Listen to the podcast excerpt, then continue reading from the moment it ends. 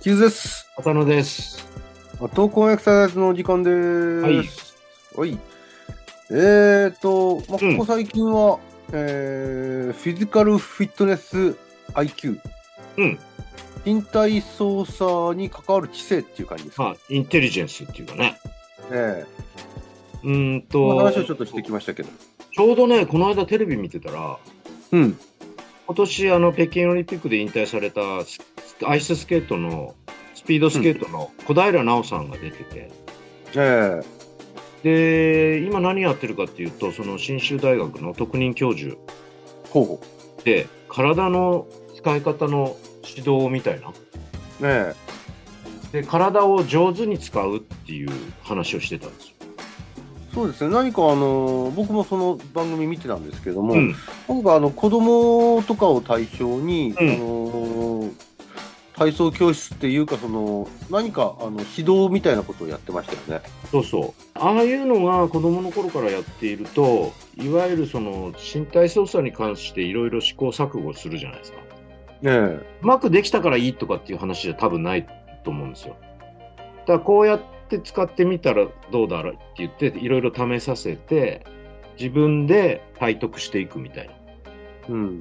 まあまさしくああいう授業が体育の授業に変わっていったらいいなっていうふうに思うんですよまああ確かに小平奈緒さんのようにねあのメダリスト、金メダリストで、まあ、当然その才能というか素資質っていうものはあるんでしょうけどもそれ以上にトレーニングで培ったものやその技術っていうんですかねそのスケーティング技術つまりこれ自分の体の使い方に対して相当こう考えてきたんだろうということはまあ容易に想像つきますよね。これもね4年前のピョンチャンの時にやっていてうん、それの時も僕感心したんですけどもすごく股関節の使い方とかどうやってスケートに乗って加速させていくかみたいなのをすごくみっちり練習してて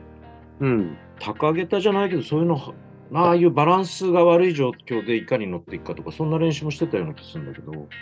らうんすごく考えてやってんだなっていうのは思ってたんですけどトレーニング一個一個に意味を持たせて考えてやっていくっていう、うそうまさにこうインテリジェンスを感じさせるそうもそうそうだかのらですそよういうね。人がねああいう子供たちを指導していくっていうのはすごくいいことだなと思ってそうですね。自分がその得てきたノウハウ、経験、こういったものを噛み砕いて、その小さいうちから体の使い方を意識させるっていう、そそうこはすごく重要な感じしますよね。多分そうなるとさ、私運動音痴だからとか、体育2なんでとかっていう話になんじゃなくて、うんそ。の子その子の体得の度合いっていうのは多分個人差はあるだろうから、うん。それに見合った形での指導っていうのがもっとできるんじゃないかな。そうすると体を動かすことに対するすごい苦手意識っていうのが若干消えていくんじゃないかなっていう気もするんだよね。例えば、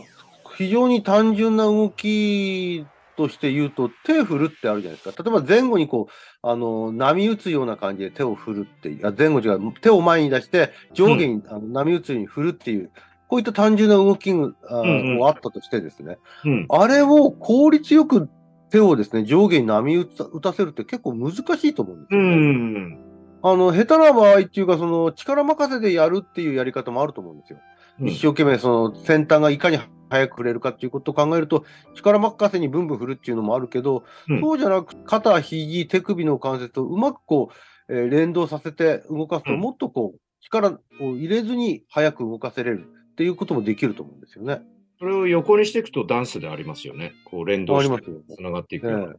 らああいうということは滑らかな動きと、あの固めた動きといろんな動きをさして考えさせるみたいな面白いよね。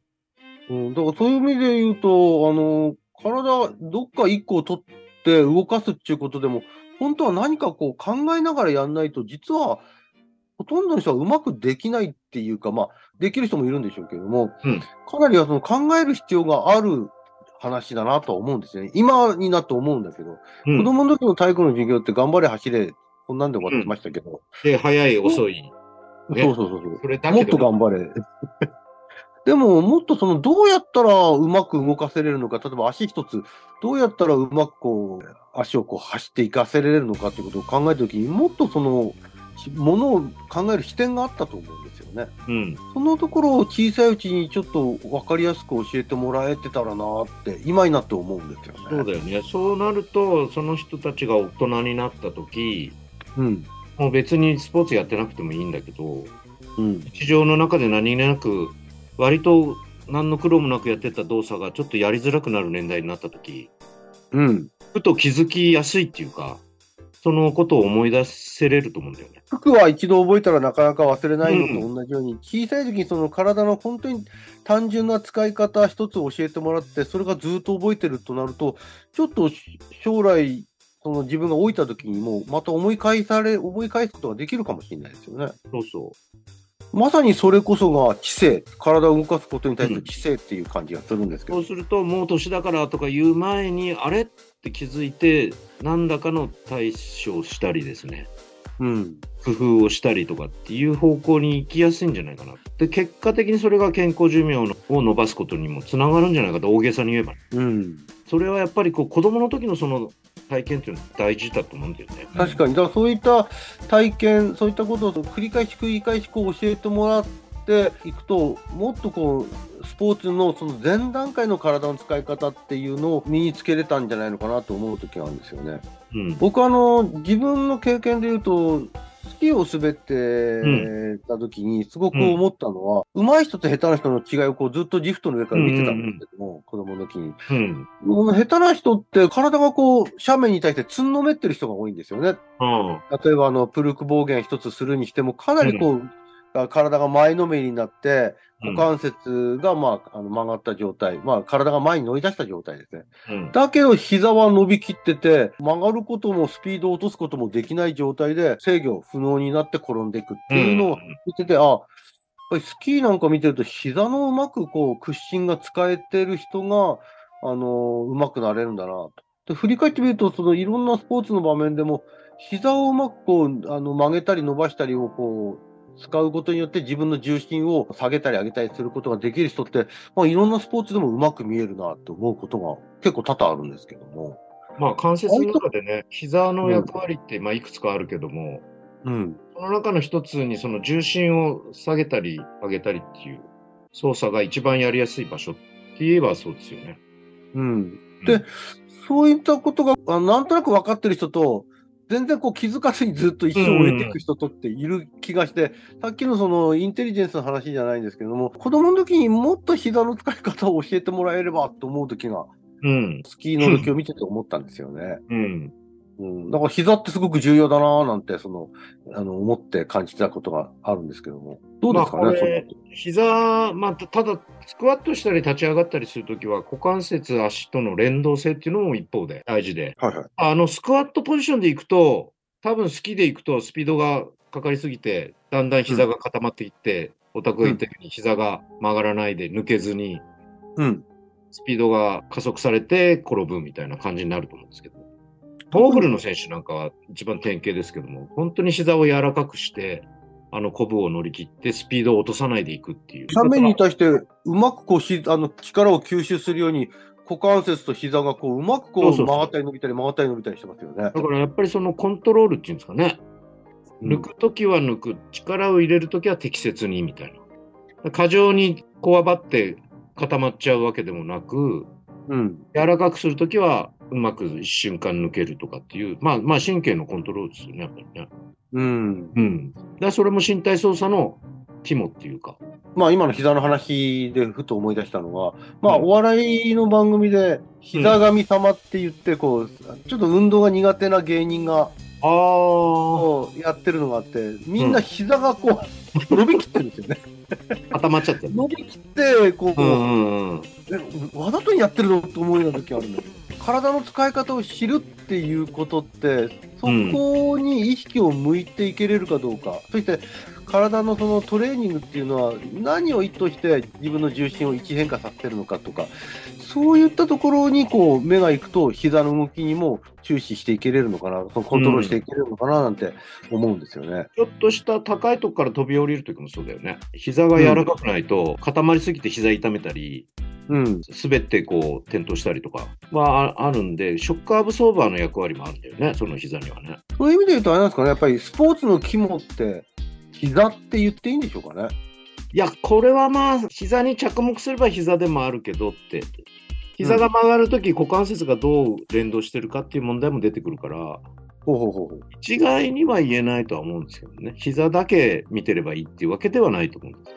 うん、うんむしろその股関節の方にもちゃんと着目した方がいいんじゃないのっていうのは事例ってありますかね。まあ、さっき言ったその単純なスクワットなんかは完全にそうですよね。ああ。例えば股関節の関節症があって股関節がうまく使えない人って、うん。膝だけで座ったりとか立ち上がったりとかされるんですよ。